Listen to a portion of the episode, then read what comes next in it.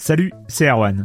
Je me permets ce petit message avant votre podcast pour vous parler du festival Silence on joue qui aura lieu le 25 mai prochain à la Cité des Sciences et de l'Industrie à Paris. De 10h à 22h, on vous prépare une journée qu'on espère passionnante avec des discussions, des débats au cœur même de la Cité des Sciences et une soirée mémorable dans un grand amphithéâtre. La billetterie est ouverte, le lien est dans la description des derniers épisodes et vous trouverez aussi un lien vers la programmation. C'est 20 euros pour la journée et la soirée, et si vous voulez juste passer nous voir en journée, il suffit d'une entrée classique pour la cité, c'est 13 euros tarif plein avec éventuellement des réductions.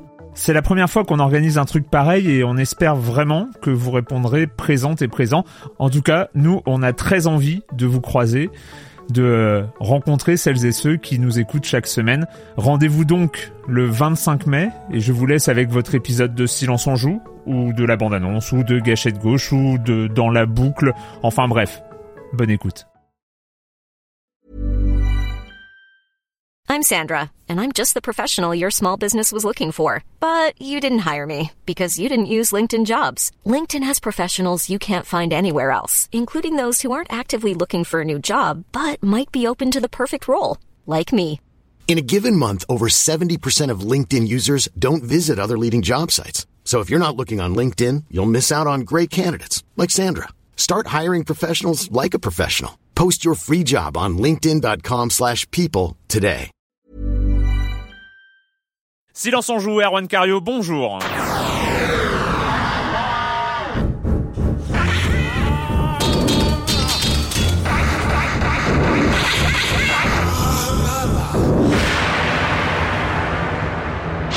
Programme cette semaine, on va parler de GT5, de Kinect, euh, du Game Dev Story, un jeu iPhone, mais on va en parler euh, parce qu'il est vraiment bien.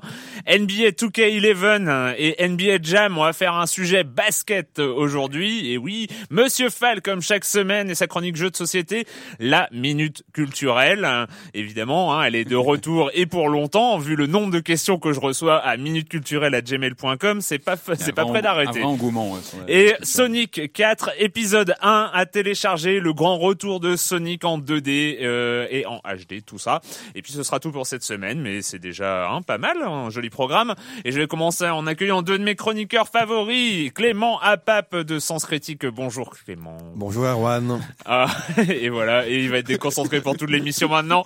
Et Patrick Helio de Rogamer.fr. Bonjour Patrick. Bonjour.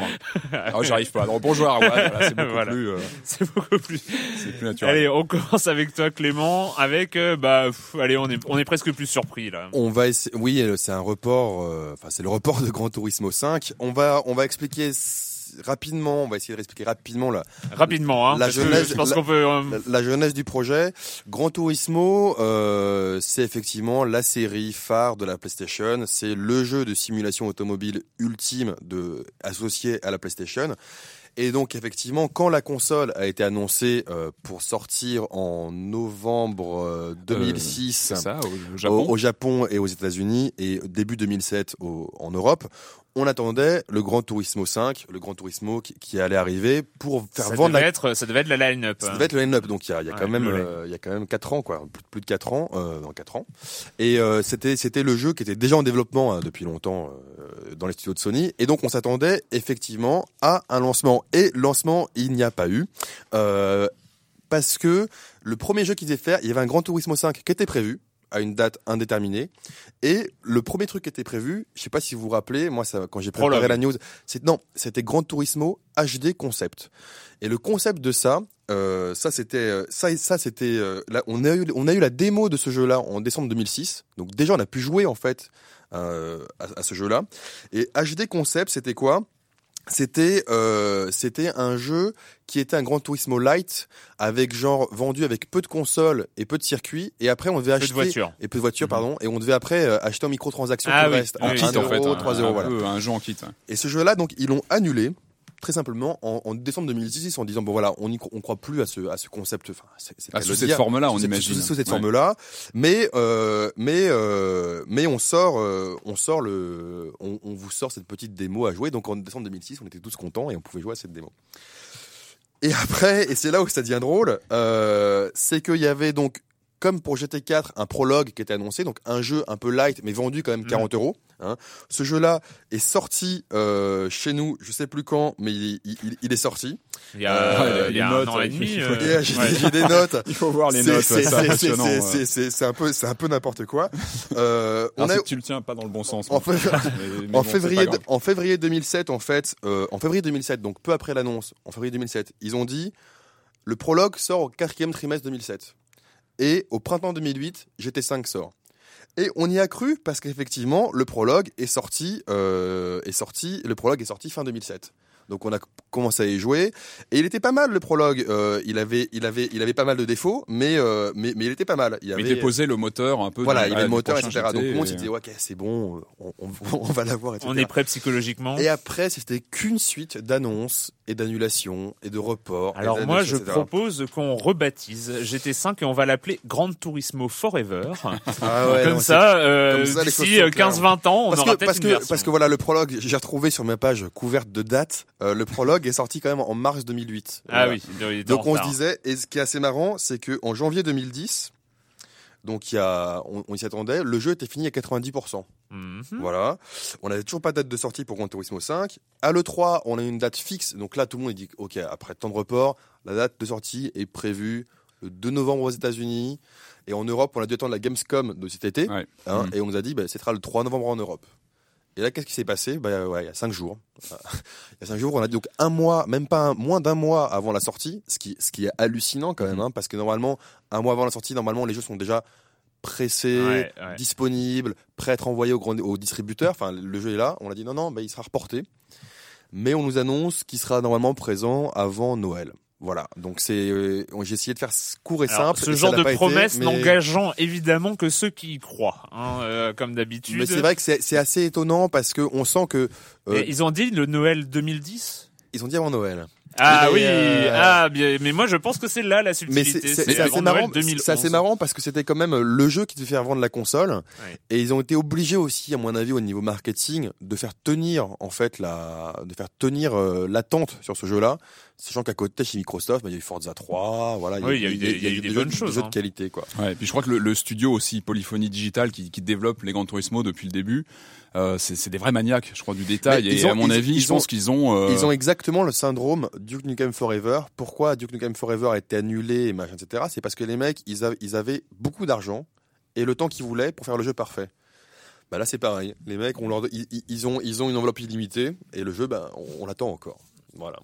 Alors euh, du côté euh, de Microsoft, euh, c'est euh, là, tout le monde s'active et tout le monde là a aussi euh, pratiquement du budget illimité. C'est pour la sortie de Kinect euh, et, voilà. Le- ouais, c'est une, un chiffre qui est tombé là il y a quelques jours maintenant dans le New York Post.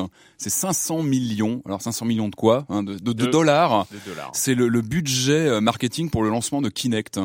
Alors ça resitue un petit peu le l'envergure de la chose. Ce qui, euh, ce que Microsoft disait depuis un petit moment que pour eux le lancement de Kinect c'était un peu le lancement d'une console euh, à part entière. Ouais. Et quand on voit un chiffre pareil, oui effectivement, c'est vrai que les moyens sont, énorme. euh, parce que sont pour, assez, assez monstrueux. Et Ju- Juste sur le chiffre, pour mettre en, en perspective, Windows Phone 7, donc euh, le killer de, de Android et de- et d'iPhone, etc., c'est 400 millions euh, de dollars. Donc, Ouais. ce qui est, ce qui est Ouais, déjà donc ça pose- énorme. ça ce qui est pose déjà un- énorme. un peu les, Ouais. les enjeux. Alors on a on a eu quelques détails sur ce budget marketing. On sait qu'il y a des des gros gros partenariats qui ont été signés avec euh, Burger Kings, avec euh, Kellogg's. Enfin il y a eu plusieurs contrats comme ça pour une visibilité maximale pour le lancement, qui va évidemment à mon avis va toucher euh, principalement monde, le grand public. Enfin, on voit que le, le, le- Ouais, on l'objectif. sait, on- on sait déjà qu'il qu'il se concentre beaucoup, beaucoup, beaucoup, notamment sur la presse féminine. bien sûr. Euh, donc euh, on, on voit, hein, c'est Kinect à un placement, c'est Wii Fit. c'est euh, exactement ça. là. Voilà, c'est clairement le- le- la, la cible, c'est essayer de refaire du tout- Wii Fit. Exact. Et on le voit très bien dans le line-up. La Microsoft vient de confirmer qu'il y aurait 18 jeux qui seraient disponibles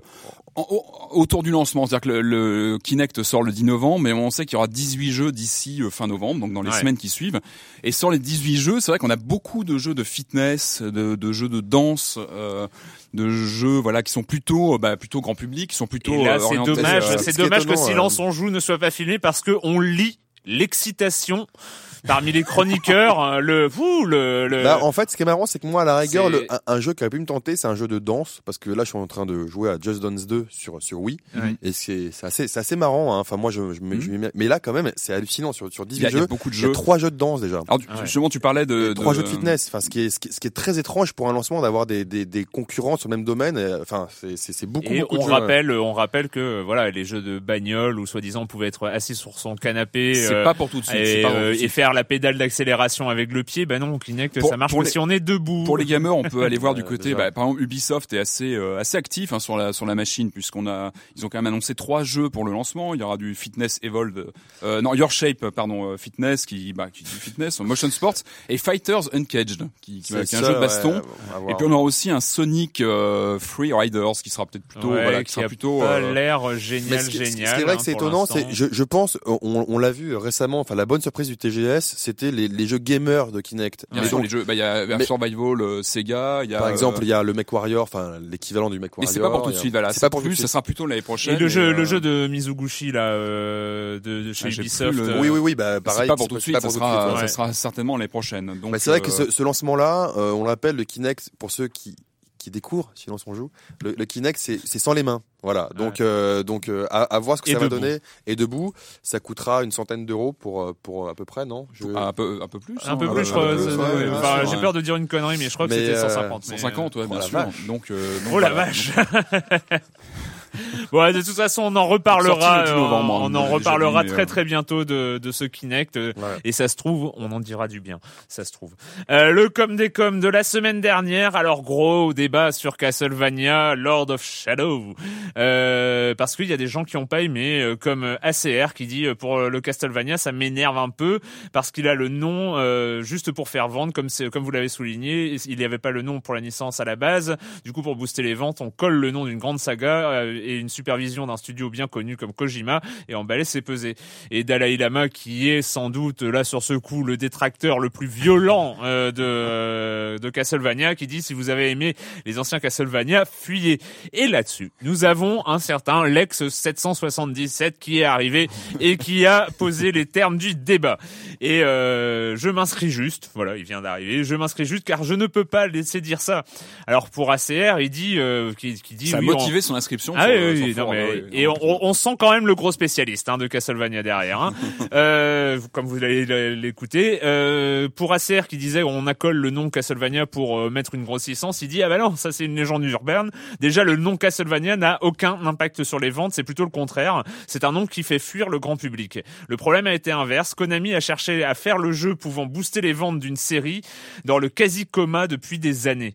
Euh, C'est en termes de vente Castlevania, c'est pas la, c'est pas la fête. ouais, ouais. Dois-je vous rappeler que les Castlevania DS passaient à moitié prix juste quelques semaines avant leur sortie de rayon. Et euh, sur euh, Dalai Lama qui dit euh, que si vous avez aimé les Castlevania fuyez, les anciens Castlevania fuyez, là Lex y répond c'est la plus grosse connerie que j'ai pu lire. Non mais Oh, j'aime ah ouais, j'aime le- bien la Le ton monte. non, mais bon, j'ai- j'aime bien. C'est un forum, c'est un forum convivial où les gens se parlent. Enfin bon, non, il y a, il y, a, il y a de l'ambiance, c'est cool. Euh, et ça prouve surtout que beaucoup de gens ont la mémoire courte. Je joue à Castlevania depuis 1989 et je viens de finir Lord of Shadow, qui est clairement le volet que j'attendais de- depuis en gros 1994. Car oui, Ah ouais, les. Metroidvania sont d'excellents jeux. Alors il faut savoir, oui, Castlevania est Mm. très vite tombé dans euh, espèce de clone un peu, euh, un peu euh, gothique de, de Metroid. Les Metroidvania sont d'excellents jeux et j'en suis fan, mais je n'ai jamais attendu ça de la franchise. Surtout quand c'est mis en œuvre de manière aussi copier-coller, tous les 1-2 ans, un unique château labyrinthique à, à- à parcourir sans aucune cohérence visuelle et ou artistique. Symphony of the Night, malgré la parenté sur structurelle avec Simon's Quest. Non mais il y a des trucs qui me dépassent. je suis en train de m'endormir, moi. Ouais, ouais, non, Quest. Ah mais non, non, non, c'est hyper intéressant. Ah ouais, non. Faisait une rupture beaucoup plus nette et brutale avec la franchise que ce Lord of Shadow, sans que cela ne gêne personne à l'époque. En gros, ce nouveau volet est pour moi le vrai héritier des épisodes 2 et 3 sur NES et 4 sur Super NES, Uh-huh. soit un gros un jeu d'action plateforme linéaire qui assimile les mécanismes de gameplay de son époque. Euh, dans le cas présent, God of War et Shadow of the Colossus, dans lequel on affronte des, mon- des monstres du folklore folklore européen tout en parcourant de splendides tableaux tout droit sortis de la dark fantasy. Voilà, donc Ah c'est on a, un bon, on a un euh, spécialiste et- et euh, argumenté, ouais. Et il les a mouchés ou ils ont répondu derrière en disant Et euh, ils ont euh, répondu toi- derrière. Toi, il y a- d'abord, toi d'abord. Il y a eu, euh, il y a eu des gros débats, mais voilà, c'est euh, gros spécialiste. Ouais. Bon, il y a eu d'autres choses, notamment euh, là ces derniers ces derniers jours, un gros débat lancé par Nico, un débat qu'on n'a jamais entendu dans le jeu vidéo. Euh, et, et lui, il parle de Vanquish, donc on parlera dans une émission prochaine. Euh, et en fait, c'est ce qu'il a lu, c'est gameplay aux petits oignons, bon système de scoring avec une vraie replay value, mais durée de vie très courte, entre 4 heures et 5 heures euh, de jeu. Donc, euh, il y a déjà joué, ça D'après Game Informer. Non, il a lu Non, des, non, non, non, non, déjà les gens disent 6 heures. voilà, déjà un 5, peu mieux. 6, 7, euh, voilà. ça Attendons, calme un oui, peu, euh, non? attendons Et donc, gros débat sur la durée des jeux vidéo. C'est un Ah oui, truc. ça- ah ouais, non, c'est un truc dingue.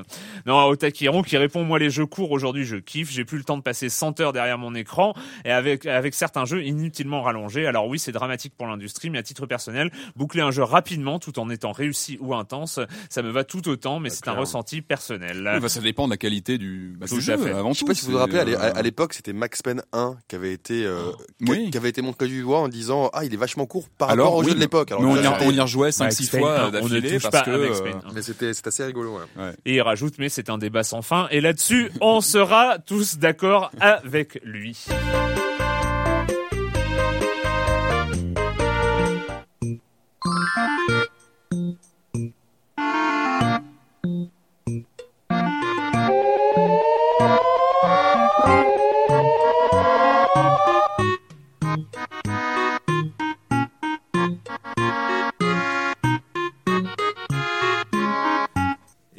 Moi c'est en tout cas quand j'ai reçu un message d'un ami, celui-là même qui m'avait pourri sur les forums euh, dès que Silence on joue parce que j'avais dit qu'il n'y avait pas de euh, grand jeu sur iPhone. Enfin, je sais plus. hein. Ah, En je plus, vois il, de avait, qui tu parles. il avait mal interprété parce que j'avais pas dit ça Non, exactement. Non, non, euh, non, non, non, non, je, je- je suis d'accord avec lui. non, Tu- ouais, ouais. tu, Donc es- en tu fait, étais euh, condescendant vis-à-vis oui, des oui, jeux. bien sûr, bien sûr. Non, non, mais il faudra qu'on se repasse l'émission. Et il m'a dit, il faut absolument jouer à Game Dave Story sur iPhone. C'est une tuerie. Je perds ma vie en ce moment. Et donc, euh, ayant une confiance aveugle envers certains de mes amis, je l'ai téléchargé tout de suite et Là-dessus, il a eu raison. Oui, la petite euh, musique que vous venez d'entendre est celle de donc Game Dev Story développée par Kairosoft sur iPhone et a priori iPad. Euh, même si Clément, tu ne l'as pas trouvé ce- sur iPad, je Ouais, crois. je l'ai, enfin, je l'ai cherché, je l'ai trouvé que sur iPhone. Bon, en tout cas, j'y ai joué sur iPhone Et comme toi, mais. Pas sur d'autres plateformes a priori. Je l'ai recherché. Alors c'est vrai que c'est un jeu qu'on verrait bien porter, voire même en petit, en mini-jeu un DPC. Je, c'est le genre de petit jeu qu'on pourrait trouver à pas cher. euh, ouais, voilà. mais c'est vrai, c'est vrai que ceci dit, enfin, Bon, ça parle de c'est- quoi, C'est de bien qu'il soit transportable, je trouve Voilà. ce jeu. C'est donc. euh, Game Dev de Story, c'est une simula, c'est un jeu de simu, un jeu de gestion, Gestion. de studio de dé- jeux de vidéo. développement de jeux vidéo. ouais. Et ça, c'est l'idée qui tue. Euh, on commence avec son petit studio de jeu, donc euh, quatre employés, et puis on, on, qu'on recrute. Alors parmi euh, des différents euh, profils comme codeur, comme ingénieur du son, euh, euh, réalisateur Ouais, et, ça, euh, designer, et ouais, designer. On commence comme un studio indé en fait. Ou scénariste comme un aussi, ouais. petit Scénariste, studio ou euh, scénariste, euh, voilà. Et, et on peut aussi recruter des producteurs, mais qui sont un peu chers dès, le, dé- dès le départ. Mhm. Et en fait, après, et on commence à développer ces jeux, et donc on choisit euh, la plateforme sur laquelle on va développer. Alors si on veut développer sur PC, c'est gratuit, on a déjà la licence, mais Alors, sur console, ça, ça se passe à quel moment dans l'histoire alors du ça jeu se passe au que, début euh, de l'apparition des premières consoles. On est, on est à la fin des début, années alors. 70. En fait, parce que, euh, voilà, le- alors il n'y a pas d'année, on commence à hier zéro. Voilà. En fait, il faut expliquer. Il faut expliquer. En fait, on a un écran fixe. Oui. On a un écran fixe. Les graphismes sont en 8 bits, euh, enfin typés 8 bits. euh, C'est très bien. Ça. Très voilà, joli, euh, avec, ouais, avec, ouais. euh, avec des musiques des années 90. Et le, le, le game, et c'est vrai qu'on on est assez surpris que, enfin, moi, j'étais assez surpris parce que moi, j'adore les jeux de gestion depuis, euh, depuis des, des années. Et euh, je m'attendais vraiment à un truc très simpliste. Et en fait, c'est rigolo parce qu'en plus, nous, nous qui sommes dans l'industrie, euh, on, on sait comment ça fonctionne. Et c'est assez rigolo parce que tous toutes les petits trucs sont là, quoi. Ouais. Qui, qui a développé ça? C'est un studio. Alors c'est un studio euh, japonais qui s'appelle ou- Kairosoft, qui s'appelle Kairosoft, et, euh, et c'est c'est leur leur deuxième jeu. Ils ont fait un Kairo Park avant, et, euh, donc ils se sont ils se sont attaqués à la gestion de studio de jeu. ouais. Plutôt proche de l'industrie japonaise du jeu vidéo ou pas du tout? Bah non, bah non, non, non, c'est c'est assez, euh, c'est assez globalisé. Alors, euh, ce qui est rigolo, c'est que au fur et à mesure que les années avancent, on, on, il y a les nouvelles consoles qui arrivent, les premières consoles portables.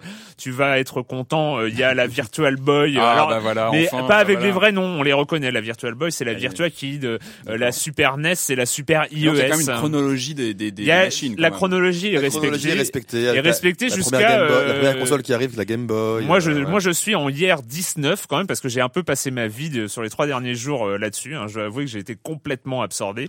Euh, ça a même euh, nuit à ma capacité de travail. Donc Euh, là, je- tu es arrivé à quel stade de console Moi, je euh, suis arrivé de- au stade Microsoft, euh, enfin Xbox 360. Et dans en toi, fait, tu arrives au stade aussi où tu as créé ta et propre j'ai console. créé ma propre console parce que, alors, euh, à force de faire des multi-million sellers, euh, je suis un peu le nouveau Activision Blizzard. euh, Mais ce qui est- ce qui est- ouais, je domine l'industrie mondiale. mais ce- ce qui est rigolo, euh, quand tu commences, tu commences avec quatre employés, donc tu, tu, tu, tu dois bien les prendre. euh, Tu, il faut qu'ils soient complémentaires. Au début, t'as pas forcément beaucoup d'argent, donc comme les studios euh, qui existent, tu fais pas forcément ton premier jeu tout de suite. Tu Mm. commences à développer des, des de téléphone portable ou, ouais, ouais. ou- ou du graphisme pour, pour d'autres c'est un, studios. c'est un vrai tycoon en fait. C'est assez euh, rigolo. Oui, c'est un vrai, c'est un vrai tycoon, assez, avec une interface assez simple, mais avec un simple. gameplay très assez profond. Quand on crée un jeu, on choisit le genre, donc euh, jeu d'action, jeu de rôle, jeu de simulation, L'univers, et, l'univers, donc s'appelle les cowboys, les ninjas, les maillots de bain, les les, choses. Enfin, Et la, la console que tu as créée, donc elle s'appelle comment? Enfin, si c'est pas euh, moi, mon studio s'appelle Screens, alors euh, d'une, oh, voilà, une référence à une autre activité. Euh, et euh, et c'est la Screen HD, voilà. Je, je suis Ah, allé- ouais, HD, ouais, ah, ouais. t'as été- Attends, attends. T'as euh, cherché, t'as poussé le. Ah, c'est ouais, c'est concept rigolo, loin. ça, ça me rappelle, c'est Sega avait lancé ça il y a maintenant très longtemps sur. Dreamcast, Un- Sega Gaga, Sega si Gaga, ouais, ouais. C'était pareil, on gérait. On Sega, euh, on gérait Sega. Exactement, On ils nous gérait laissaient les clés de Sega à l'époque sur Mais là, Dreamcast. c'est là, euh, c'est plus de la gestion. euh, En fait, ce qui est marrant dans, dans ce jeu, c'est que au moment où tu dis tiens, le concept est simple et tourne un peu en rond, paf, il rajoute un petit truc Ouais. et, et c'est assez rigolo. Et moi, pour la première fois, quand j'ai fait mon premier jeu euh, que je trouvais bien, enfin parce qu'au début, voilà, c'est normal, t'as rien, tu dis ouais, celui-là il est bien. J'ai fait un jeu. euh, un FPS avec des robots. Ah, ouais, attention, attention. Ouais, mais mec, j'ai fait ça sur la Game Boy.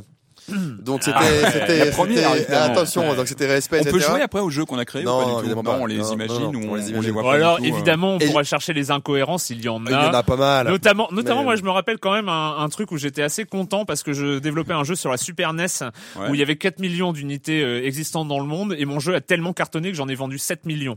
Ah, les mecs en rachetaient. Ouais, euh, voilà, les, mecs, les mecs rachetaient mon jeu. une Il les offrait. fois. Ouais, ça c'est, ça c'est vrai que j'ai pas Ouais, vu ça. Mais non, mais il y a, il y a- il y a quelques petits euh, trucs comme ça où euh, développer en fait. euh, alors c'est peut-être parce que je suis allé assez vite dans la découverte, parce que en fait, pour découvrir des nouveaux genres et des nouvelles, euh, des nouveaux environnements, T'as il un faut petit côté entraîner- RPG, tu dois il faut entraîner entraîner tes... ces, ces, ces, ces, ces, ces- ces employés qui ont des caractéristiques en et donc, scénario, en code et, et tout ça. coûte plus cher, Et, évidemment. et ils découvrent des nouveaux genres. Et en fait, j'ai quand même, euh, j'ai quand même développé un, un MMO de samouraï euh, sur la Super NES. Euh, donc, c'était- Eh ouais, mais t'es- eh, t'es- t'es fort, J'étais en avance, hein, j'étais en avance. Mais hein. Mais pour une fois, j'étais deg parce que donc j'avais fait puis un autre jeu aussi que j'étais bien content et tout d'un coup, je me tape parce que tu tapes les notes de la presse. Ouais, les notes de la presse. Mais t'es 4 sur 10, je fais attends et oh. oh. oh. Eh, vas-y, vas-y mollo gars. Mais euh, non non, c'était c'est assez intéressant du coup. ouais. Non, il y et y a plein de petites, c'est bourré, bourré, bourré de références partout. On peut aller à un moment, on peut aller à l'E3. On, alors euh, le l'E3, Gamedex. euh, le Game Dex, il y a, il y a des, euh, des, des awards tous les ans. Tu mets des bebs, ouais. tu mets des bebs pour Et ouais, tu mets des bebs pour pour, faire plaisir aux euh, journalistes attirer, et aux attirer fans. des gens. Et vraiment, il y a une profondeur de jeu très très étonnante. C'est des gens qui connaissent bien l'industrie qui ont du travail. Ouais, ouais, ouais, bien sûr. Et pour 3 euros. Oh, ça. Sur, iPhone, c'est 3 euros. Sur iPad, je sais pas, je l'ai pas trouvé, mais sur iPhone, c'est 3 euros.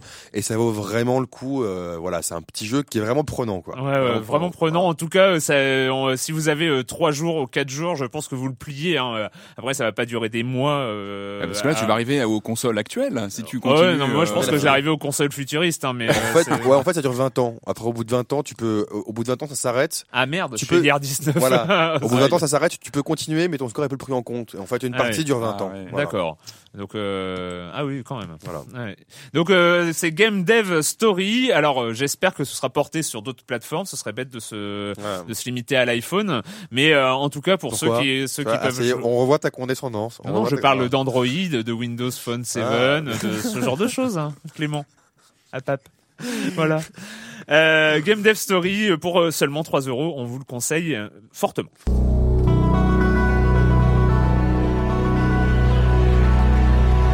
Are you ready?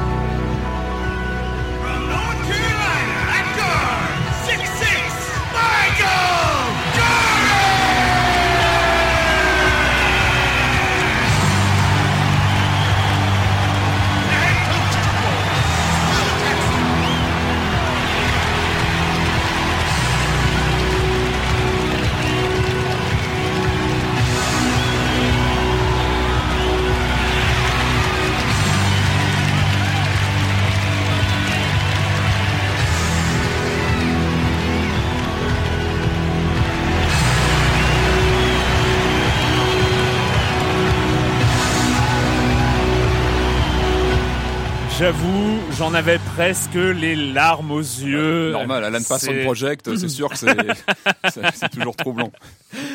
C'est le lancement, c'est la scène d'introduction de NBA 2K11 et là, franchement, heureusement que j'étais assis en même temps, je ne joue pas debout en attendant le tu t'es levé quand même à l'instant. Euh, on va oui, pas- là, c'est vrai, je me suis un peu levé dans le studio euh, à l'écoute de ça. Bon, on va pas développer On va là-dessus. pas développer. Euh, c'est la scène d'intro. On, euh, on commence, on appuie sur Start et euh, pas de menu. On arrive avec cette image où il y a cinq joueurs de dos, puis quatre, puis trois, puis deux, et le dernier, le dernier qui s'avance, qui se retourne et qui dit Are you ready? C'est Michael Jordan lui-même et on débarque dans le match, le premier match de la finale de, 19 de la finale de la NBA de 1991 entre les Chicago Bulls et les Los Angeles Lakers avec Magic Johnson d'un côté et Michael Jordan de l'autre.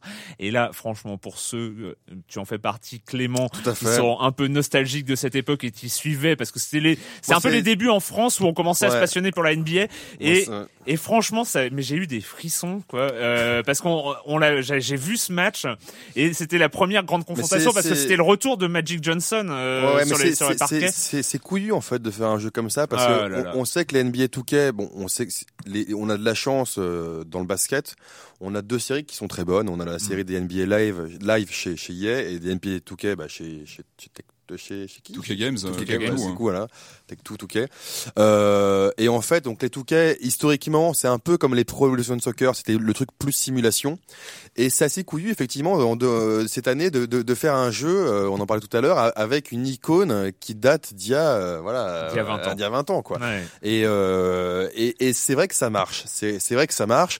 En tout cas, moi, ça a clairement joué sur ma fibre nostalgique. Et c'est-à-dire quoi euh, En fait, non, Jordan, on le voit euh, dans en fait, le jeu, tu il suis est, euh, Jordan. habillé En fait, sur, en fait, euh, t'as même, t'as même, euh, t'as même une nouvelle, euh, une nou- un nouveau mode de jeu en fait où tu es Jordan et tu D'accord. suis Jordan Donc, il durant, un- toute sa carrière. Ah C'est oui, pas j'ai j'ai pas vu le, le mode Ouais, ouais. carrière Le- de Jordan, Ouais, mais c'est le c'est mode, c'est le mode Jordan. C'est le mode Jordan. Et ouais. euh, il y a les et en fait le, le truc qui est euh, tout de suite euh, qui euh, qui te fait euh, qui te fait frissonner, c'est le mode défi de Jordan. T'as 10 défis et tu dois rejouer, en tout cas faire les mêmes performances que les 10 matchs euh, légendaires de Michael Jordan, euh, durant lesquels on retrouve sa performance contre les Celtics où il avait marqué plus de 63 points avec euh, plus de 50% de réussite et 6 passes décisives. Il avait perdu le match, mais c'était un, un de ses premiers. Et il était tout jeune, il était rookie ou deuxième année, je ne sais plus. Et après, t'as tous ces matchs, euh, c'est son combat contre Dominic Wilkins dans une année.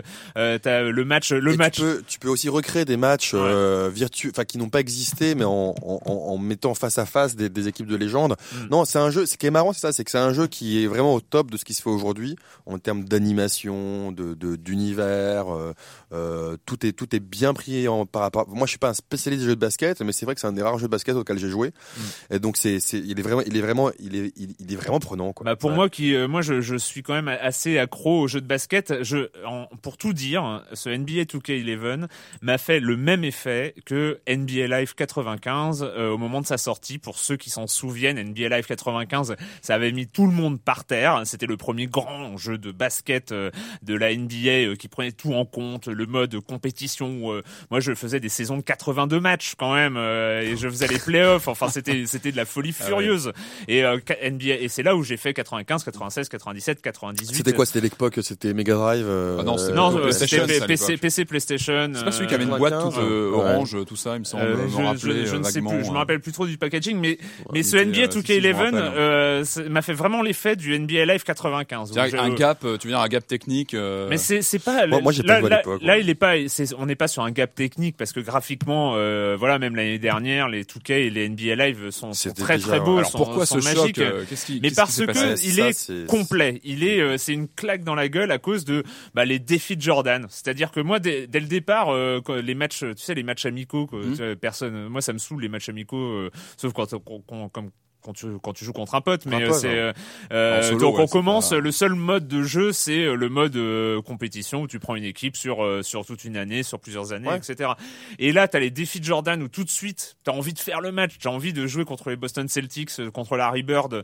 à l'époque. Et, euh, et le défi de Jordan ça te tu tu dis il y a des matchs qui semblent complètement infaisables. Il y, a match aussi, il y a aussi un truc, quand on pense à un, à un jeu de basket, on pense pas au, au mode qu'il y, a- qu'il y a dans ce jeu-là. Je pense qu'il existait déjà avant, mais c'est le, le, le, le mode où tu suis un joueur, où tu, Celui-là, où tu n'es qu'un joueur et en fait tu, aussi. tu, tu n'intègres que lui en fait.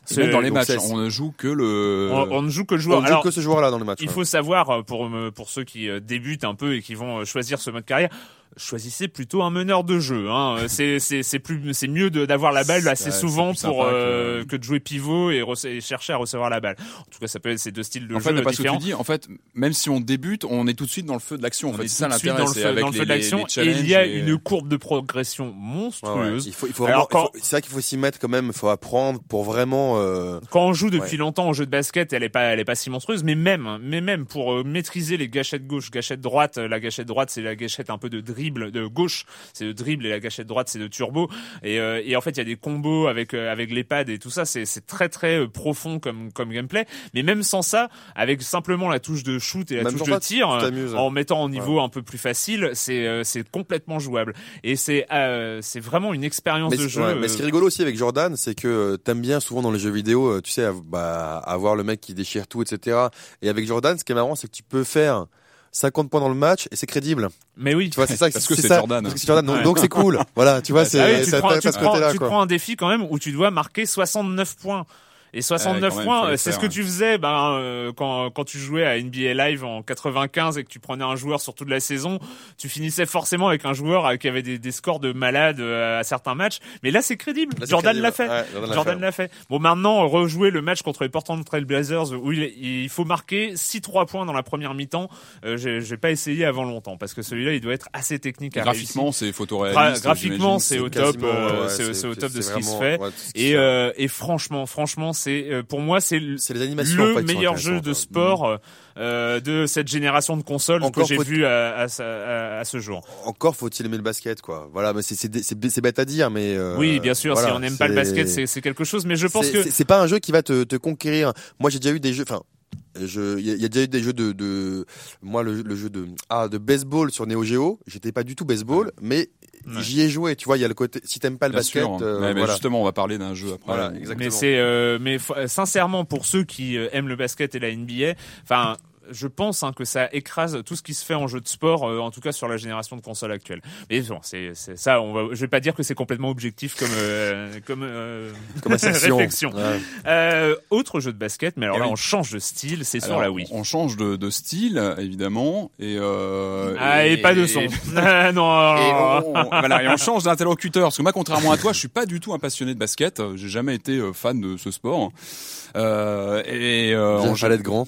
pardon? Pas rien. Non, sérieux, en dehors des jeux de tennis et euh, voilà, bon, sinon au niveau des jeux de sport, je suis pas un, un gros gros fanat. En revanche, moi, ce qui m'a fait venir au jeu de, de basket euh, depuis euh, quelques années maintenant, c'était NBA Jam. Ah, moi, j'avais bon. découvert en arcade. Je me rappelle Ah bah de oui, l'énorme arcade. board d'arcade. Et ce qui était très fort avec ce jeu à l'époque, c'est que que j'ai dépensé dans NBA Jam. Et oui, parce que moi justement, j'ai jamais été attiré par ce sport, mais NBA Jam, il avait un côté arcade, il avait un côté spectaculaire, il avait un côté qui faisait qu'on on venait justement, comme tu disais Clément à l'instant, même si on n'est pas fan de ce sport euh, en Clairement, ouais. il avait un côté euh, un vraiment côté- un action côté rigolo. musique, fun. euh, Moi, Non, et puis, enchaîné, et puis on, euh, on se rappelle tous de, de, de, de faire monter sa jauge de turbo Oui, parce que maximum. NBA et Jam- le méga dunk euh, super en flamme. euh, NBA voilà. Jam, exactement. NBA Jam, déjà, c'est pas deux équipes. euh, Et non, c'est justement, c'est c'est une configuration un deux peu équipes, différente. On fait du 2 contre 2, on a même du 1 contre 1. On avait déjà ça à l'époque en bande d'arcade. Moi, j'avais suivi un peu la série sur Super NES, etc. Et aujourd'hui, donc, la licence est arrivée chez Electronic Arts, qui sort aujourd'hui un jeu sur Wii. Alors euh, évidemment, donc on retrouve le bah, l'esprit arcade. Moi, c'est ce que j'avais un petit peu peur moi. à NBA Jam, ça fait quand même une bonne dizaine d'années que j'y avais pas touché. Donc bon, euh, je l'ai j'ai- lancé. c'est marrant, j'ai joué il y a pas longtemps sur sur XBLA, je suppose. Moi j'avais Ouais, lâché, mais il y a eu ouais, des ouais, versions ouais, des qui sont sorties sont euh, régulièrement. Bon, j'avais pas, j'ai pas fait attention. Et là, c'est vrai que ce jeu, en, en le lançant, j'ai tout de suite retrouvé le côté arcade assez immédiat où on s'éclate. Mais même si on est, voilà, on, on connaît pas forcément toutes les règles du basket. Je suis pas un passionné, mais Oui, parce On- que là, tu, oui, tu peux frapper l'autre. et voilà, et on euh, retrouve vraiment ce côté. On a l'impression d'être devant la borne d'arcade de l'époque. Donc ça, c'est c'est c'est c'est vraiment très sympa. On retrouve donc ces configurations rigolotes qui sont immédiatement euh, jouables, deux contre deux, voire con- un contre un. Où bah là, bah, c'est pas compliqué, c'est super euh, rapide et. euh, Et puis voilà, mais et, pour ceux euh, qui connaissent pas, c'est vraiment des, c'est totalement irréaliste. mais oui, c'est c'est c'est de on saute, l'arcade. on saute, on On- saute à 20 mètres du, du On panier casse Ouais. le panier et on saute à 10 mètres de haut. on Voilà. pète la vitre, Euh, on peut Faire- on voilà. saute à trois fois la hauteur du on panier. fout le feu au ballon. Enfin, c'est assez énorme. Euh, donc on retrouve vraiment ça. Et moi, j'ai bien aimé Mais avec les joueurs, les vrais joueurs. Avec les vrais joueurs. Avec, Avec les vrais, les vrais avec joueurs, vraies hein, licences. c'est- voilà, et d'ailleurs, ouais. c'est ça qui est rigolo, c'est qu'on retrouve aussi une des particularités de l'époque, c'est que, rappelez-vous, le premier NBA Jam et les suivants aussi sur Super NES, c'était des graphismes digitalisés. C'est-à-dire qu'on avait les, tête, photos des, des, Ouais. des, des, des, des- des joueurs, des athlètes. Et là, c'est encore le cas. C'est assez rigolo. Alors, j'imagine que les puristes comme vous, qui êtes plutôt portés sur du jeu réaliste, photoréaliste, comme, euh, Ah non, mais moi je m'éclate le- sur NBA Jam. Hein. le NBA 2K, c'est un peu différent. C'est-à-dire qu'on a des persos qui ont un look un peu étrange avec les, les, les, les photos digitalisées des visages sur la tête. Ça, c'est une option qu'on retrouve d'ailleurs, qui était déjà Ouais. là à l'époque, mais qui est Ouais. encore là sur Wii, donc c'est assez rigolo. Et on retrouve vraiment ce côté euh, grave digitalisé qui peut être un peu surprenant, un peu rigolo, un peu bizarre, mais moi que j'ai- j'aime bien. Et, euh, et le maniement euh, aussi, le gameplay à la Wii est plutôt pas mal avec. Ça, euh, ça utilise euh, les Exactement. le En fait, euh, bah, euh, en gros, nunchuk pour se déplacer, et puis on a les différents coups avec euh, bah, pour euh, monter la Ouais. balle avec le nunchuk, enfin low ah oui, emote, ah oui, tu on fais, tape tu fais vraiment comme l'espèce de ça. smash, ouais. Donc c'est pas d'une précision hallucinante, mais on est sur un, bon. un- Mais le joueur n'a pas besoin. mais voilà, c'est un jeu d'arcade, on s'éclate, c'est super accessible. Et moi, j'ai vraiment retrouvé le, bah, le côté tripant du, du NBA Jam en arcade de l'époque. Donc euh, voilà, très sympa. Et je crois qu'il y a des versions euh, PS3 360 qui arrivent d'ailleurs. D'accord. NBA Jam, ça euh, arrive. NBA Jam sur la Wii, euh, voilà, on est deux jeux de basket, c'est cool. On va accueillir, euh, comme chaque semaine, maintenant, Monsieur Fall de TrickTrack.net et sa chronique jeux de société. Bonjour, Monsieur Fall. Bonjour mon cher Erwan, si ma voix vous semble si lointaine, c'est parce que je suis actuellement à l'étranger. Et oui, je vous parle en quasi direct de l'Allemagne, d'Essen, où se déroule le plus grand salon mondial consacré à la chose ludique avec des cubes en bois à l'intérieur. C'est ce salon, c'est cet instant que les éditeurs ont choisi pour présenter une foultitude de jeux sur lesquels ils ont travaillé d'arrache-pied durant toute l'année. Et je me suis comporté de manière totalement égoïste. Et oui, mon cher Erwan, il m'arrive de penser qu'à moi, j'ai été voir instantanément un jeu qui m'avait attiré au moment de sa présentation en ligne. J'avais lu les règles, j'avais vu le matériel à l'intérieur de la boîte et je me suis dit, ça, mon petit Fall, c'est un jeu fait pour toi. Précipite-toi, va voir. Je me suis précipité, j'ai vu et mon cher Erwan, ça m'a plu. Alors, de quoi donc s'agit-il? Il s'agit du jeu 3, T-R-O-Y-E-S, Troyes, la ville de Troyes et non pas 3, le chiffre T-R-O-I-S. Ce jeu est signé Sébastien Dujardin, Xavier Georges et Alain Orban, trois Belges qui ont décidé de travailler ensemble pour nous pondre cette petite merveille. Alors, je vais poser un peu le, le- le propos. C'est un jeu pour 2 à 4 joueurs, un jeu à partir de 12-13 ans, pour des parties, des parties de 90 à 120 minutes. Et oui, mon cher Erwan, c'est du costaud, c'est du lourd, c'est du velu. C'est un jeu pour les hommes, un jeu de stratégie avec des cubes. Alors, nous sommes face à un jeu typiquement à l'allemand, à la- l'allemande, pas à l'Allemagne, ça ne veut rien dire, typiquement à l'allemande, qui vous invite à euh, participer à la création, à la gestion de la ville de Troyes autour de sa cathédrale. Le plateau est chargé, il y a des zones, il y a une zone religieuse, il y a une zone militaire et une zone civile. Vous allez avoir des pions, vous allez avoir des cartes pour optimiser tout ça, sur lesquelles vous, allez vous appuyer, vous allez avoir un petit peu de gestion, un petit peu de, de fourberie, etc. Euh, c'est un jeu extrêmement intéressant dans la pure lignée des jeux allemands, je vous l'ai dit. Euh, ce sont de jeunes auteurs qui ont digéré quand même les 10 ou 15 années de, de ludique qui, qui, vient, qui, qui viennent se dérouler. Et donc, ils ont un peu, hum, c'est un- une espèce de genre de- d'essence de ce qui se fait de mieux dans le, le jeu à l'allemande. Et la petite cerise sur le gâteau, on pourrait croire que ça dégoûte les joueurs euh, de mon genre qui aiment les jeux à optimisation, les jeux de gestion. Il y a des dés à l'intérieur. Oh la honte Sauf que là, c'est extrêmement malin car vous allez jeter des brouettes de dés, mais vous allez avoir un impact dessus. C'est-à-dire que ces dés, vous allez les contrôler, vous allez les gérer, vous allez les passer à vos adversaires si vous jouez avant eux, vous allez leur voler. Vous allez donc ne pas subir le hasard, mais plutôt le contrôler. Et ça rend le jeu extrêmement totalement agréable, très, très plaisant. Et cette idée de gestion de dés est une idée euh, ouais, superbe qui fait qu'on prend énormément de plaisir à, jouer à Troyes. Donc, mon cher Erwan, Troyes, mon cher Erwan, il ne veut rien dire. Mon cher Erwan, Troyes vient d'arriver là sur les étals, donc sur le salon. Il devrait être en boutique en France d'ici quelques jours, voire une semaine ou deux. Euh, si vous aimez les jeux de type à l'allemande avec de la gestion, de l'optimisation, euh, du un petit peu de hasard, mais pas beaucoup, et de l'opportunisme, précipitez-vous. C'est Troyes, signé Sébastien Dujardin, Xavier Georges, Alain Orban. Euh, c'est un jeu édité par Pearl Game. Il est pour 2 à 4 joueurs à partir de 12-13 ans, de partie de 90 minutes. Il devrait coûter aux alentours de 40 euros. Voilà, mon cher Erwan. Je vous laisse car je m'en vais sur un autre stand et essayer une autre nouveauté dont je vous parlerai probablement la semaine prochaine. Au revoir, mon cher Erwan. La semaine prochaine, mon petit Fall. J'aime beaucoup ça, c'est mon petit Fall. Monsieur Fall de TrickTrack.net, à la semaine prochaine. Et oui, c'est le grand retour maintenant. On, vous le savez, c'est chaque semaine. Envoyez vos questions à minuteculturelle@gmail.com. C'est la minute culturelle. Alors, je reçois beaucoup, beaucoup de questions. Il faudra refaire un spécial, hein, peut-être un jour, mais non, on va pas faire des spéciaux toutes les semaines. Juste un truc. Euh, c'est I. Arwen qui le dit. C'est sur une question de la semaine dernière, celle de notamment euh, qui concernait euh, qui concernait Monkey Island. Question Ce- bien retors d'ailleurs. Voilà, Faut- ce qui m'a motivé à hein. t'écrire aujourd'hui, c'est euh, la dernière minute culturelle, histoire d'apporter une pré- précision à la question concernant Guy Bruch, euh, Guy Threepwood. Et en fait, la phrase I'm selling this fine leather jacket euh, provient originellement du jeu d'aventure Indiana Jones and the Last Crusade. On s'en servait pour passer un des gardes nazis dans le château de Brunswald, si je me souviens bien. Elle est devenue depuis une running joke dans les d'autres point and click de LucasArts, Monkey Island 1 et 2, Indiana Jones and the Fate of Atlantis, Full Throttle aussi. Donc euh, voilà, c'était un running gag et il n'est pas le seul à m'avoir fait la remarque, comme quoi vous êtes tous des grands malades. Euh, Harry Sedlon m'a aussi écrit et il a fait la même remarque. Et lui, il a apporté même la précision, c'est pourquoi, pourquoi ce running gag. Et en fait, la légende raconte, c'est lui qui le dit, la légende raconte que c'est un clin d'œil des développeurs par rapport aux nombreuses offres de leur comité d'entreprise pour l'achat de blousons de cuir. Voilà. Pour la Ah petite ça histoire. de et suite, la euh, minute culturelle n'a pas encore commencé. Et ça commence maintenant. Yarwen, donc, euh, qui avait fait la première, euh, la- cette pe- petite précision en premier. Histoire de ne pas faire que du Monkey Island, allons-y avec Zach McCracken. Dans l'intro, Zach est envoyé par son boss faire un reportage à Seattle sur des campeurs attaqués par une vicieuse Bien créature. sûr. Quelle est L'écureuil la a deux têtes. créature L'écureuil a deux têtes. Bon, bah, Ah, ok. bah, hein, Zach euh, McCracken quand même. Ok. Ok, bon bah un point pour Patrick. Euh, Patrick, un point. hein, ça te... non, c'était Oh, oui, euh. oui, oui, Euh, Despo, Despo qui nous demande. Non, parce dans- que en fait le problème c'est que si vous prenez des jeux qui datent des années 80, c'est sûr que Patrick va Ce gagner. sont, non, ce sont pas des jeux des années 80, ce sont des jeux Lucasfilm de l'époque, des jeux mythiques. Bon, c'est vrai. On, euh, va essayer de faire des, bon, des, ça, questions un Island, peu, j'ai des- un peu voilà, plus on est récentes. C'est vrai que c'est bah voilà les Parce questions. qu'après c'est euh, les plus de 40 ans Alors qui mettez-lui qui- des qui jeux euh, post 95. Voilà, mais Dans Ennemi d'État, ou dans- des jeux PC euh, plus récents C'est. Despo qui demande dans Ennemi d'État. Will Smith sauve les États-Unis grâce à une console. Laquelle? Oh la vache. Bon. Ennemi d'État. J'ai même pas, j'ai Will même pas hein. sauvait le. Pourtant je l'ai vu. Mais... Euh, c'est Bah, c'est récent une, ce film. Ouais, attends, ça serait une Xbox. Oh bah pff, ouais, je non, une- je sais une lynx. Ah, ah oui, exact. Non, oui, mais voilà, c'est pas qu'il sauve. Tout à fait, exactement. C'est une portable dans laquelle il lit des, des trucs. Je crois que c'est une lynx en plus.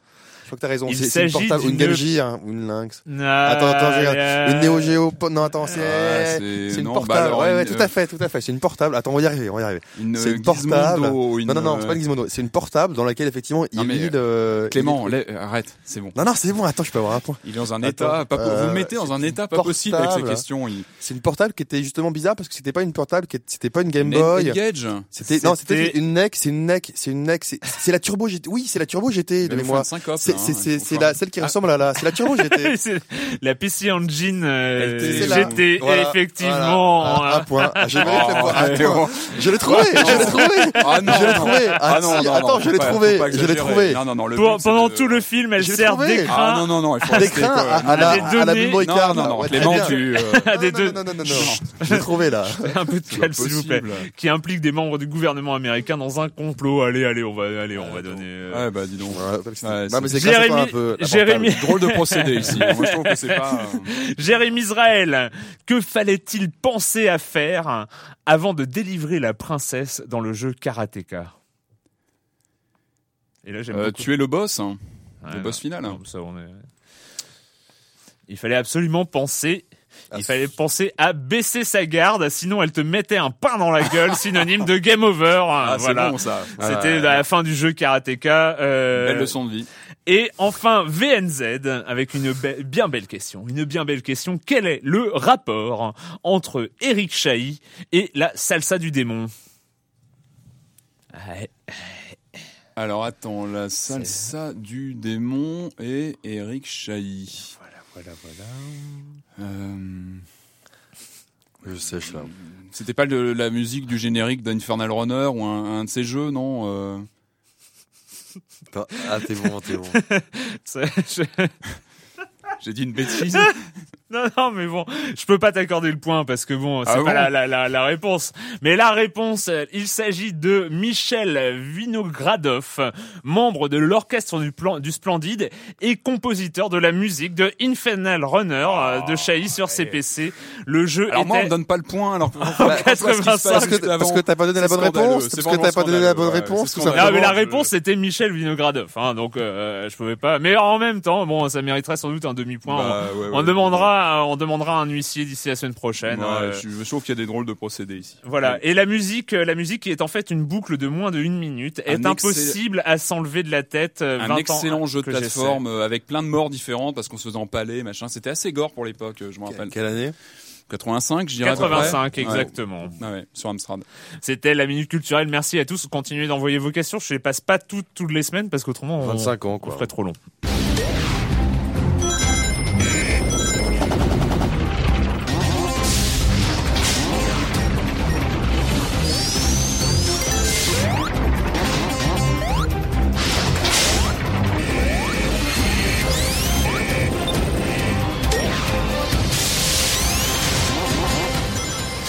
Le grand retour du hérisson bleu et de ses anneaux dorés en 2D, c'est Sonic 4 mais en épisode, épisode 1. Exactement, Sonic, euh, bah, moi, ma première console personnelle, euh, avant, euh, avant j'allais squatter chez des potes, mais ma première console personnelle, moi, c'était une Mega Drive. Ah oui, t'as commencé assez avec, tardivement. avec Sonic 1.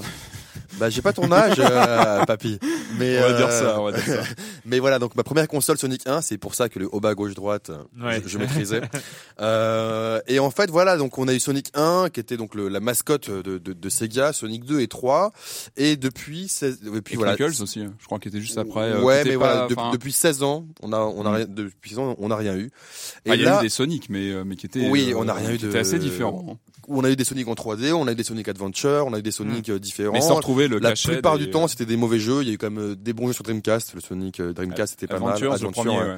Mais après, après c'était assez médiocre. Euh, donc rien à voir avec la, la, la qualité des licences Mario, par exemple, chez, chez, chez Nintendo. Le Sonic doit- CD était monstrueux. Parenthèse. voilà. Sonic était bon, tout à fait. Sur son méga CD. Mais il fallait avoir le lecteur CD.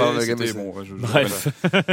Je sais pas si le père Fouras va encore euh, intervenir. Non mais je te le recommande. Le Sonic CD, il était monstrueux. Et, euh, musique et non, alors ce qui est, ce qui est troublant, c'est que dans Sonic 4, clairement, on vise les, nos- les nostalgiques. C'est, c'est, Oh, il y c'est- en a pas ici. De, il y a, de c'est, Sonic. c'est, c'est clair et net. Dès le Sega du début, tu vois, je le fais bien. Ah dès le ouais, tu Sega, bien. dès le Sega du début, voilà, t'es dedans. Alors moi, je l'ai pas essayé, mais on retrouve vraiment le, Alors, le gameplay d'origine. Le, le, les le les décors sont euh, évidemment mis au goût du jour, mais toujours avec C'est ce la côté. 3D ou la 2D alors c'est, finalement c'est, mais ça mélange- c'est, c'est du, con- c'est du gameplay 2D. Mais réalisation Mais 3D. réalisation 3D, euh, clairement, c'est le nouveau Sonic, la nouvelle gueule du Sonic. On retrouve exactement euh, le même gameplay en termes de, de, de sensations, de lourdeur, d'avancée, etc. Donc moi, j'étais vraiment chez moi. Euh, Il y a une espèce, une espèce de homing attack qui a été rajoutée, qui rapporte, qui apporte beaucoup de choses. Ce qui est vraiment étonnant, c'est que euh, ils ont vraiment euh, c'est tous les codes ont été respectés, mais mais le- les bruits de chaque chose, euh, la présentation de chaque niveau, c'est c'est vraiment un retour. Mais on sent qu'ils appuient bien là-dessus. Hein, mais ça fait plaisir. ouais, c'est- ça, fait- ça fait plaisir. Hein. C'est la Mais- fibre ah, mais, nostalgique mais à mort. hein. exploité, mais Ouais. vraiment à son paroxysme. Euh, et alors, ce qui est rigolo, c'est qu'après deux, euh, il y a combien, je sais plus, il y a euh, quatre mondes, je crois, divisés en trois, euh, en trois stages, plus le stage du boss. Et, euh, et, et en fait, c'est ce qui, ce qui, est- pardon, ce qui est assez rigolo, c'est que il y a des nouveautés quand même hein, en termes d'ennemis ou, en termes de gameplay, etc. Mais, mais ce, qui, est, ce qui est assez rigolo, c'est que on a très rapidement après le, après le, le deuxième stage, on peut choisir où on va. Ce qui, ce qui est assez, ce qui est, on peut choisir euh, dans quel ordre on fait les missions, comme si on avait fait le, le code pour avoir le stage select. Donc c'est assez rigolo, c'est-à-dire qu'il joue sur les codes nostalgiques. Il, il sait comment jouent les joueurs maintenant, c'est-à-dire que tu vas pas retaper- tout retaper depuis le début. Tu peux décider de jouer euh, à tel ou tel, euh, tel ou tel euh, stage Mhm. dans, dans l'ordre que tu veux, sauf les boss. Et c'est assez rigolo, c'est précis. Maintenant, enfin moi vraiment j'ai trouvé ça ex- excellemment bien calibré. Maintenant le problème c'est que ça coûte 15 euros. Alors 15 euros, c'est le jeu est assez long hein, et c'est rejouable parce qu'il y a vraiment le time attack. Mm. Sonic, c'est quelqu'un, c'est un personnage qui va très vite, donc tu peux, t'as le Mhm. time attack. Les niveaux sont assez grands et tu peux les, tu peux les faire de, de plusieurs, il y a plusieurs embranchements possibles, donc tu peux les rejouer. C'est c'est aussi, c'est aussi ça Sonic. Maintenant, c'est un épisode 1 pour 15 euros. Combien il y aura d'épisodes? Je sais pas, j'ai pas révisé. Euh, mais s'il y en a 3, 4, 5, ça commence à faire cher. Mhm. C'est-à-dire que euh, celui-là, moi je le conseille vraiment, si on est nostalgique de Sonic, il n'y a pas photo. Et si, et si on on compare ça par exemple au New Super Mario Bros. sur Wii qui était pareil, qui rejouait les codes un peu euh, rétro, mais Non, non, avec là, un non, non, le New Super Mario Bros, jouait, rejouait les codes rétro, mais euh, En ajoutant Avec- avec- avec plein beaucoup choses, ouais. justement, au défaut du jeu, il n'y a pas de multijoueur. Ouais. Alors a, Ouais, que, pas, que dès euh, Sonic 2, on en avait, on pouvait, on, pouvait jouer à deux en, Écran en écran splitté, euh, ouais. voilà, un des premiers jeux à deux en écran splitté. Donc voilà, il y a ces quelques petites faiblesses. Mm. Euh, une démo est dispo sur l'Xbox Live Arcade et probablement sur, sur le PSN, donc essayez.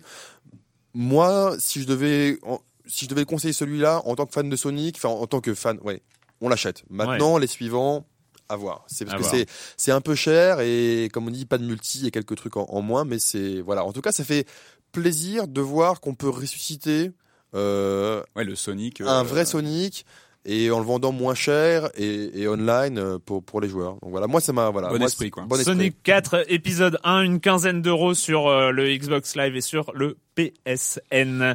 Bah voilà, on en a fini avec cette formidable émission. Euh, et la question rituelle, et quand vous ne jouez pas, vous faites quoi, Clément? Euh, ben moi j'ai- du mal.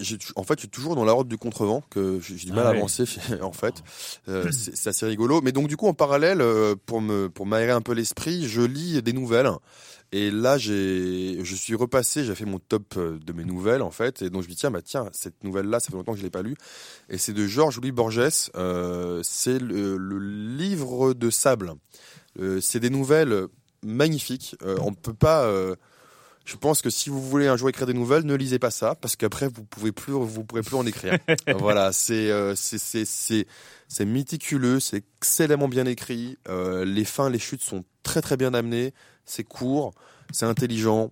Voilà, c'est euh, un des meilleurs novellistes euh, pour moi du monde. Donc c'est Georges Louis Borges, le, le livre de sable.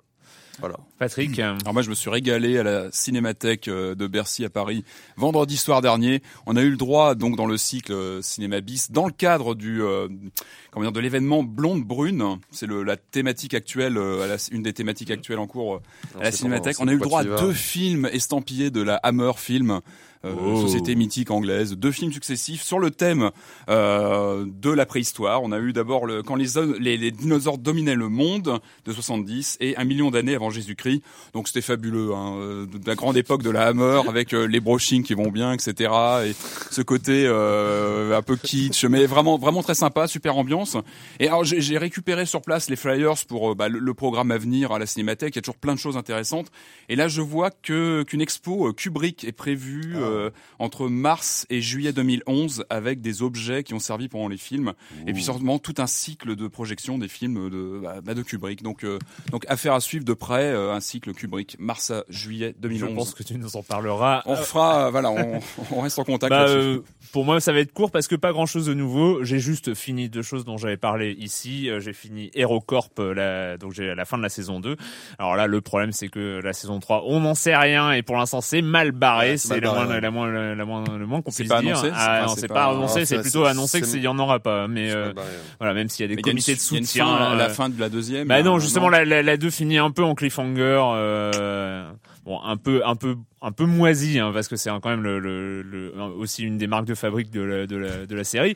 Mais euh, bah, moi, j'aime, moi, j'aime beaucoup, hein, mais euh, c'est voilà. Et j'ai fini aussi les 18 tomes de Monster, euh, qui est quand même euh, là pour le coup, c'est une série incroyable. C'est euh, manga, euh, donc c'est un, un manga. J'en avais déjà parlé ici. De Bah, oublié, euh, euh, oui, j'ai c'est un manga, euh, un- voilà. il y a quelques euh, années maintenant. oui, qui a quelques années, c'est en 18 tomes, c'est une histoire policière dans, en Allemagne aujourd'hui, euh, et, et c'est fascinant. C'est, c'est une histoire et le mec arrive à, c'est le même, même, même mec qui a fait euh, 20th Century Boy. J'ai pas envie d'écorcher son nom, je m'en souviens pas vraiment, euh, mais c'est vraiment une grande, grande histoire et euh, ça, il arrive à tenir en haleine en 18 tomes quand même. C'est, c'est et qui elle se termine vraiment. Et franchement, c'est, je vous conseille pour ceux qui n'ont pas lu. Euh, bah voilà, c'est fini pour cette semaine. On se retrouve très bientôt pour parler jeux vidéo sur l'IB Labo.